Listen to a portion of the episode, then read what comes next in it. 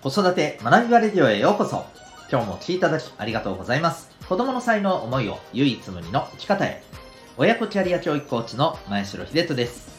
指紋プロファイル、各種心理学、絵本講座、塾講師の経験を取り入れたオーダーメイドのコーチングで、お子さんが主体的に考え行動し、自身の強みを生かして成長する、そんなサポートをしております。このチャンネルでは、共働き子育て世代の方を応援したい、そんな思いで、子育てキャリアコミュニケーションに役立つ情報やメッセージを毎日配信しております。今回は第444回です。子供の忘れるとサボるについてというテーマでお送りしていきたいと思います。また、この放送では演劇は生きる力子供のためのドラマスクール沖縄を応援しております。はい、ということで今日はですね、えーお子さんのことに関してということで、えー忘れるとサボる。はい。この2つのキーワードでもって、えーお話をしていきたいと思います。よろしくお願いします。えっ、と、まあ、忘れる、サボる。これ、日常ね、えーまあ、まあ、子供だけじゃなくて大人もそうかもしれないんですけど、はい。まあ、よく、あの、出てくる言葉で、そしてこれが出てくるとき、まあ、特にお子さんとの間で、えーお子さんが、まあ、これをサボる、忘れるっていうことがあるとね、まあ、大体、ね、叱ったりするわけじゃないですか。で、まあ、今日は、まあ、それを、それを叱るべきかどうかとか、まあ、そういう話は、ちょっとひとまずさておきですね。皆さん、忘れるっていうのとサボるっていうのと、これどっちがいいと思います？まあ、どっちも良くないよねっていう 結論かもしれませんが、あの、まだいいのはどっちだと思いますか？これ、いろんな考え方があると思います。まあ、例えばですね、いやいや、あの、サボるっていうのが良くないよねと。うん、忘れるの方がまだいいんじゃないと。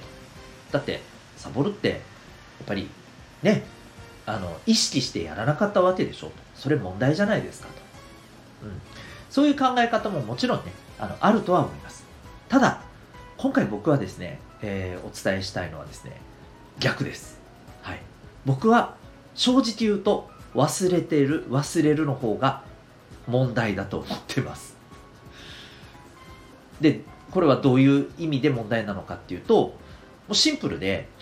意識に入ってないっていうことだと思うんですよね。うん、忘れるのは、そもそも、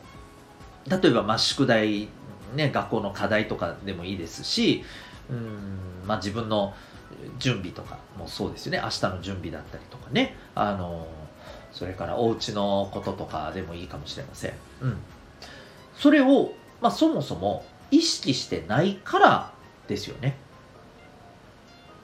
そうなんですよ。意識に入ってすらいないんですよ。しょっちゅう忘れるということは。うん。あの、ただ注意してほしいのはですね、えっと、これ、お子さんは忘れたって言いつつ、実はそれ忘れたじゃなくてサボっただよねっていうことはありますからね。多々ありますからね。あの、そこはね、えー注意していただきたいんですけど、でもこれもね、まあ、あの、結構大事なポイントで、あの、サボったのをね、忘れたって言っちゃうのは、これ、お子さんの中でもね、忘れたって言っとけば大丈夫だろうみたいなところがあるからだと思うんですよ。うん。要するに、あのサボるっていうのは、やるつもりがないみたいなところがあるわけじゃないですか。で、それを、なんていうのかな。あのそれをあらわにはしたくないと。うん。いや、本当はやる気があったんだけど忘れちゃったっていうふうにすると、ああ、まだ、まだ心情的にはまだ、あのね、相手に悪印象を与えないみたいな、やっぱりね、何らかそういうね、計算が働いているんですよ。お子さんなりに。で、これって日頃私たちが、大人がですね、うん、あの、忘れるよりサボるの方をうんよろしくないっていう風な多分ね、ものの見方をして、そういう対応をしてるから、まあお子さんにも子供たちにもそういう風に伝わってるんじゃないかなと思うんですけど、僕はですね、なんか逆だと思うんですよね。本当に。忘れるの方が問題だと思ってます。頭に入ってないんですから。意識してないんですから。そっからすればですよ。わすえーサボるっていうのは、例えば、やらないといけないよなっていうのは、どこかにある。だけれども、ああ、やりたくないな、疲れたな、億劫だな、めんどくさいな、と思って、まあ、あの、もう今日は、うん、なんかそこそこは見ないどこ みたいな感じでやらないわけじゃないですか、うん、でもこれって頭の中にはしっかりあるわけですよね。だとしたらそこに向き合えない自分の中の、うん、その部分をどう向き合ったらいいのかっていうことを見ていくことが必要になるしまたそのアプローチって結局自立につながるわけじゃないですか。自分を律するの自立ですね、そうなんですよ。だから僕はよくあのそれこそ、えーと、子どもサポートコーチングサポートの中でもですね、忘れた例えば課題課題とかね、えー、と前のセッションでじゃあこういうことやってみようねっていうことで出した課題を例えばなできてなかった時に、まあ、できるできないは別にどっちでもいいんですよ、うん、そこからできなかったならできなかったなりに、えー、学ぶことがあるしそれこそサボってやらなかったんであればあ、えー、どうしてねやりやりたくないって思っちゃったんだろうねと。じゃあそこに対してどうしたらいいかねっていうふうに向き合っていけばいいだけの話だと思うんですけれども、えっ、と、そう、さ忘れたってなっちゃうと、そもそもこれ意識してないっていうところだから、前段階なんですよね。サボったよりも、僕から言わせると。うん。そうなんですよ。だから僕は忘れたっていう人に対しては、うん、じゃあまずはね、うん、あの忘れずに、えっ、ー、と、あ、まずね、忘れたのか、本当はサボったんじゃないのっていう、ど、あの、ちゃんとそっちならそっちで、あの、しっかりとね、正直に言って、と。うん。あの、それが、えっ、ー、と、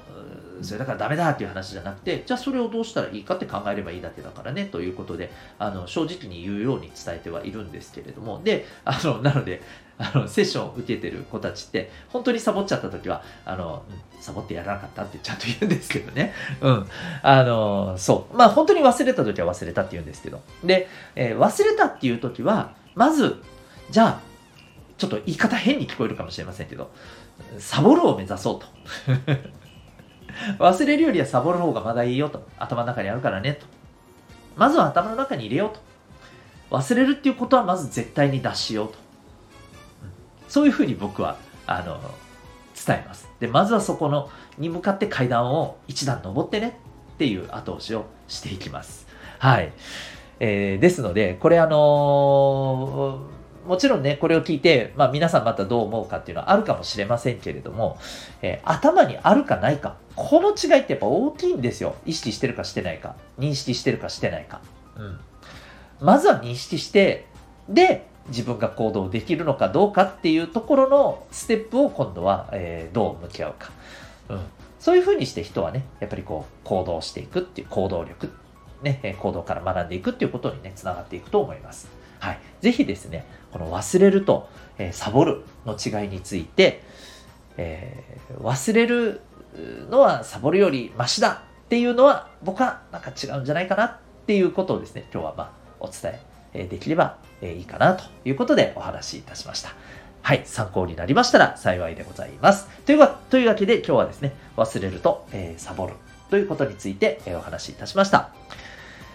最後にお知らせでございます。えお子さんのですね、強みを伸ばしたい。お子さんの、え強みが才能になり、えそれが能力となって、え将来自分の、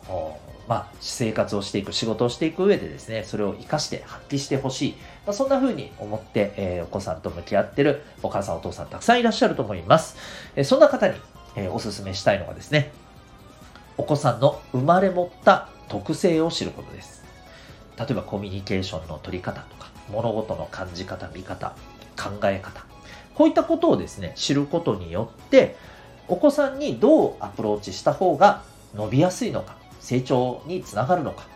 こういったところが見えてきます。まあ、あの、子育てのいわばレシピみたいなものが手に入ると思ってもらったらと思うんですが、じゃあそんな生まれつきの、えー、特性、どうやってわかるのか、実は指紋でわかります。